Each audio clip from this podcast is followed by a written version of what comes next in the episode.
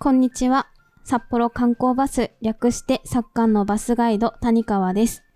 この番組バスガイドと行く北海道の旅は私たち作家のバスガイドが北海道内の観光地をご案内したり各地域のおすすめをご紹介する番組です。旅先に向かう車のドライブ中や旅の計画を立てる時などに聞いていただきこれから行く場所の予習をしていただいたり行った先の観光地で案内を聞きながら観光を楽しんでいただいたりして、皆さんの北海道旅行が少し充実したものになれば嬉しく思います。続いて、桜シリーズ第4弾です。丹野さん、お願いします。それでは今回は道南松前公園の桜をご案内いたします。松前町は函館市から車でおよそ2時間ほどのところに位置する北海道最南端の町です。この町は鎌倉時代の初めから津軽の豪族安藤氏によって治められ館が置かれておりました。その後、柿崎氏が1514年、この地に移り住み、松前家の基礎を作り上げたのです。そして五代目義弘の時に姓を松前と改めました。1606年に新しく館を築き、人々はこれを福山城と呼び、地名も福山となり、それから明治までの260年間、この松前は松前市の城下町福山として繁栄しました。福山から松前と名を改めたのは1940年。現在では小さな漁村に過ぎませんが、北海道では数少ない歴史の町で、桜の松前としても有名です。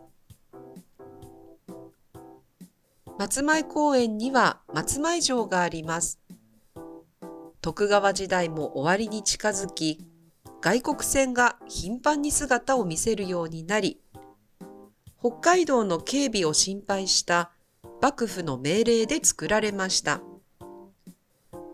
お城の設計者は高崎藩の市川一学です。1854年、5年の歳月と10万両の費用をかけて完成いたしました。しかし、せっかく完成した1854年は、日米和親条約が結ばれた年で、函館開港が決まり、幕府は函館奉行を置いて、蝦夷地を直接治めることになりましたので、松前城はわずかに松前、江差地方を支配するだけとなってしまいました。その後、松前城は函館戦争の舞台となって戦火を浴び、取り壊されたり、火災で焼けてしまったりしまして、現在、昔のまま残っているのは、本丸御門と唐破風造りの表御殿正面玄関だけです。現在の天守閣は、1961年に7000万円をかけて復元しております。松前公園の桜は種類の多いことで知られており、250種1万本と言われ、4月下旬から5月下旬までおよそ1ヶ月にわたって次々と咲き続けます。数の多い八重桜の名殿、黄緑色の花をつける魚意光、最も美しいと言われる普賢像、250枚の花びらをつける菊桜など、美しく珍しい桜でいっぱいです。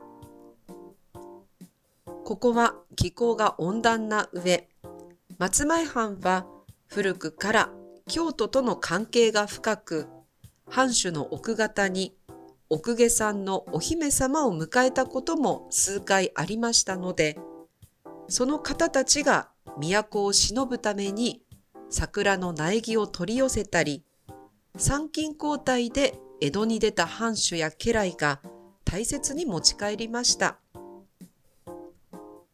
そして集められた桜は武家屋敷や神社、仏閣など城下のあちこちに植えられ、毎年賑やかな花見の宴が繰り広げられましたが、明治に入って松前藩がなくなり、町も錆びれて、いつしか忘れられ、わずかに城跡や神社の境内にかつての名残をとどめるだけとなりました。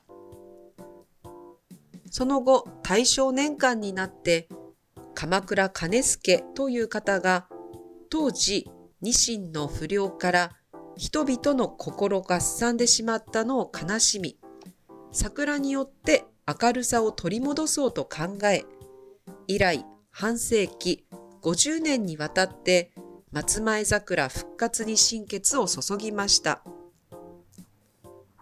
おかげでただいまでは爛漫と咲き競い、かつての松前藩をしのぐ美しさを誇っております。この松前公園の桜には三大名木があります。天神坂の夫婦桜、龍雲院の蝦夷霞桜、高禅寺のケチ脈桜です。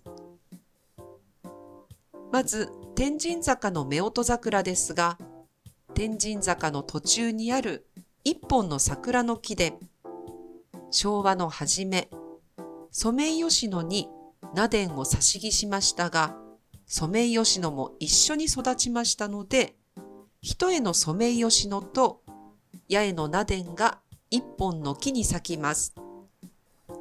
ソメイヨシノと名伝が寄り添うように生えているところから、仲睦まじい夫婦に例えて夫婦桜と命名されました。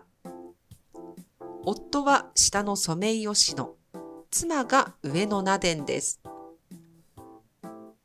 続いて、龍雲院の蝦夷霞桜ですが、龍雲院は松前家七世金広の奥方が亡くなった長男の冥福を祈って1625年に創建された曹洞宗の寺院です。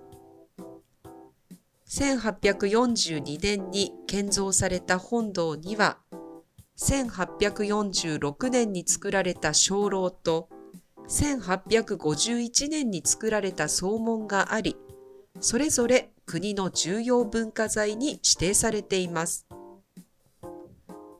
この境内に樹齢100年を超える蝦夷霞桜があります。霞桜は日本各地に自生していますが、植物分類学者で、元北海道大学教授の立脇勲が歴史的背景から蝦夷霞桜と命名いたしました。また桜だけではなく、道内では珍しい白い花のタンポポ、白花タンポポがございます。最後に、高禅寺のケチ脈桜です。高禅寺の境内にある推定樹齢300年以上の古木で、松前を代表する桜の品種、ナデンのおやきです。この木にまつわる伝説もご案内いたします。その昔、松前の城下に柳本伝八という鍛冶屋がおりました。ある年の春、娘の静江を連れて上方見物に出かけ、奈良吉野で一人の美しい尼さんに出会います。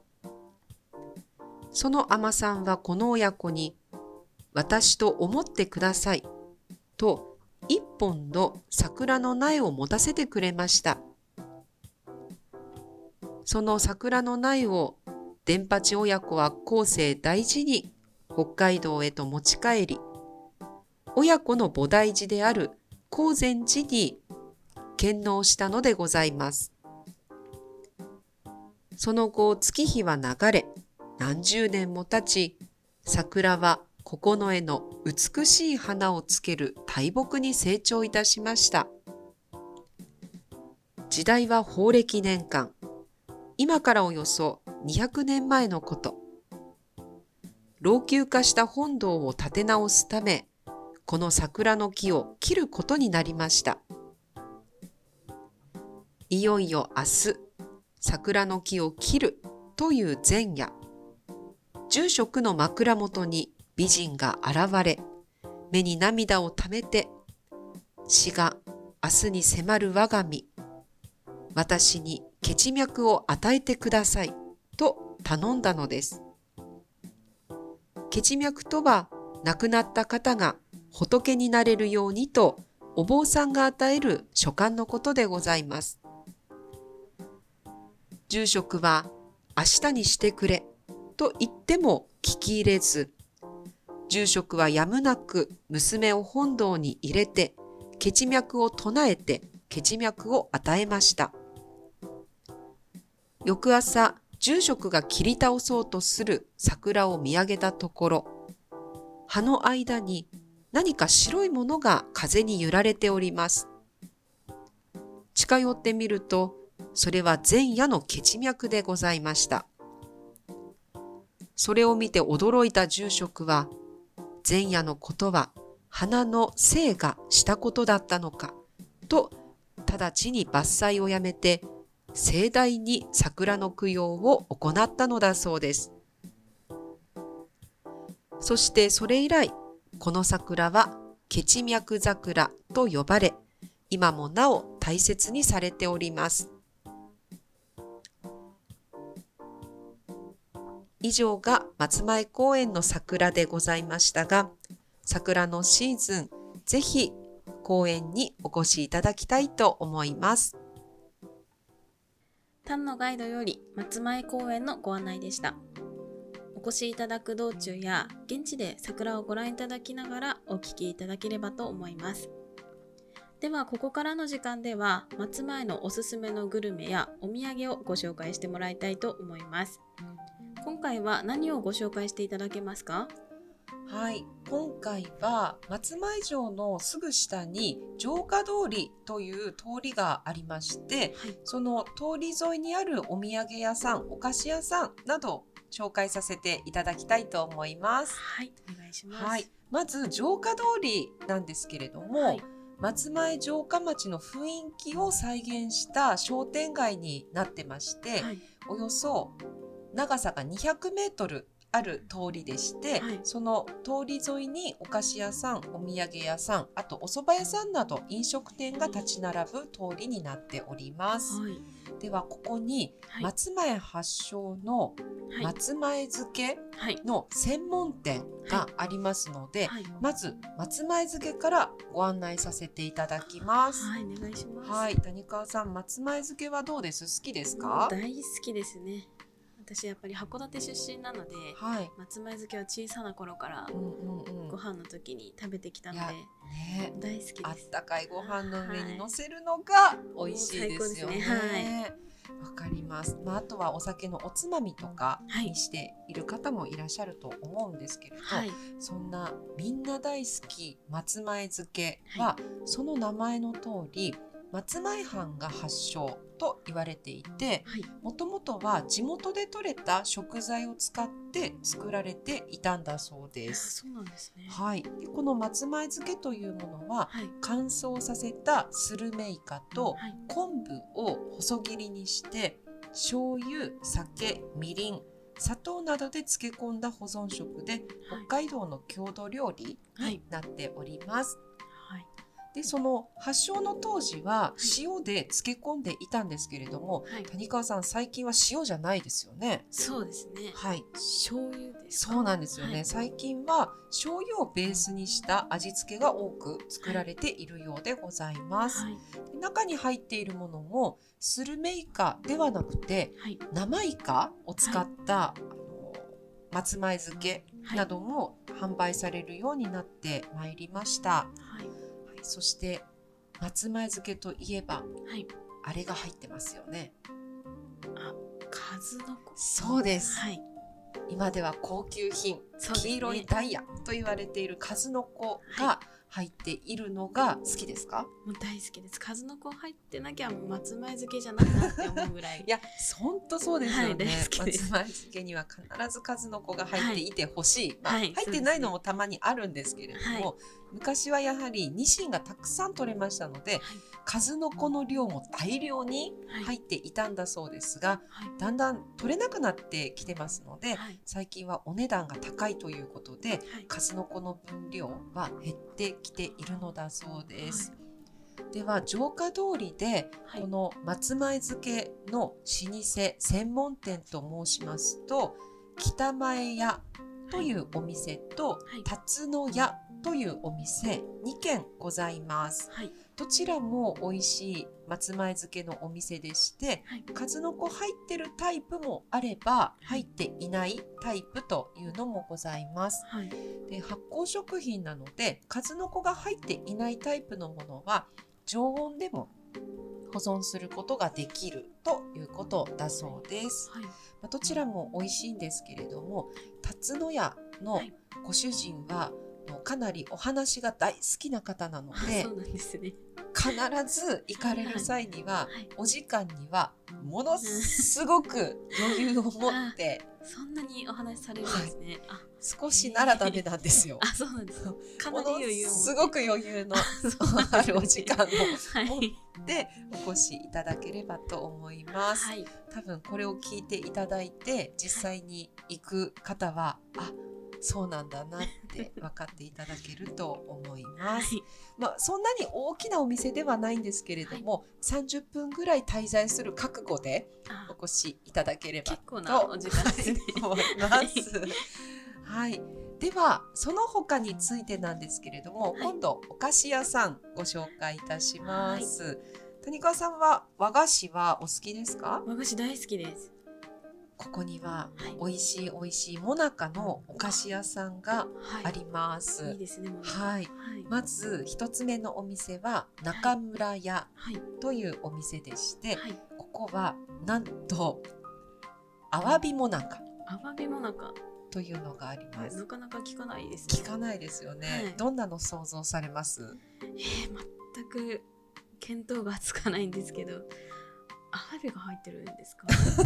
そうい。うわけではないりますよね。いやでもアワビがアワビが入っていなくってはい。アワビの形をしているもなかはい。それでアワビもなかでも、アワビに見立てるために、はい。もなかの中は粒あんとはい。牛皮が入っていて、はい。その牛皮の部分はアワビの貝柱に見立ててはい。入っているんだそうです。へこれ松前を代表するはい。お菓子でして、はい。お土産などにも好評なのではい。もしよければこちらもはい。行っていただければと思いいいます。はい、はい。あと和菓子は苦手っていう方ははい。中村屋では花の松前というカステラのお菓子も作っておりましてはい。これはもう名前の通りですね。はい桜のお酒桜酒入りシロップはい。をたっぷりと使用したカステラになってますので、お花のシーズンの桜にまつわるお土産ではい。いいのではないかなと思います。はい。はい、でもう一店舗あります。はい。今度は北洋堂はい。というお菓子屋さんです。はい。ここも実はモナカなんです。あもなかはい。はい、モナカ対モナカ。はいモナカ。ここのモナカはお城モナカっていうモナカです。お城もなかはい。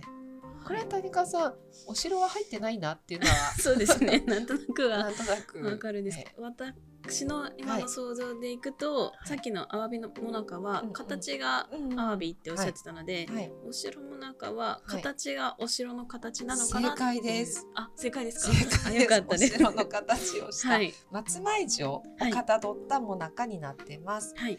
で、もなかというと、はい。まあ、通常は、まあ、粒あんだったりこしあんだったり、あはい。んこが一般的はい。だと思うんですが、ここはい。2種類ありまして、一つは粒あん、はい。もう一つは白あんをベースにしたごまあん、えー、ごまなんですね。はい、というのがへー。2種類ありますので、はい。まあ、アワビも中も美味しいですけれども、はい。お城も中もまたちょっと違った味なので、はい。両方ぜひお召し上がりいただければと思います。はい。あの箱に入っているタイプもありますし、はい。バラ売りもされてますので、はいその場でお召し上がりいただくこともできます。はい。はい。そしてその他に物産館もあります。松前物産松前物産館ですね。はいこれは松前の前浜で採れたはい。新鮮な魚介類を中心に販売しているというお土産屋さんになっておりますのではい。結構城下通りって歩いていただくと美味しいものあったりはいあ。と城下町の雰囲気を再現した商店街なので、はい。こう建物も昔風な感じで建てられているものがあったりしてはいお。楽しみいただけると思います。はい。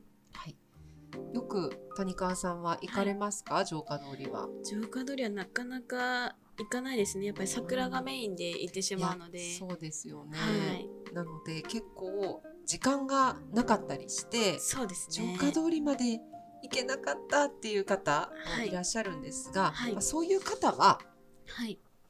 お花のシーズン、はいえ。ー桜祭りやってますので、はい。松前公園内ではい結構こう露店が出ていたり、はいあ。と観光案内所の近くでは、はい桜ソフトクリームっていうのがはい。販売されてたりしますので、はい。まあそういった公園内ではい。桜の味覚をお楽しみいただくこともできます。はい。ありがとうございます。はい、では今回は松前公園と城下通りのグルメのご紹介を丹野さんにしていただきましたまた次回もぜひお聞きください本日はこれにて失礼いたしますは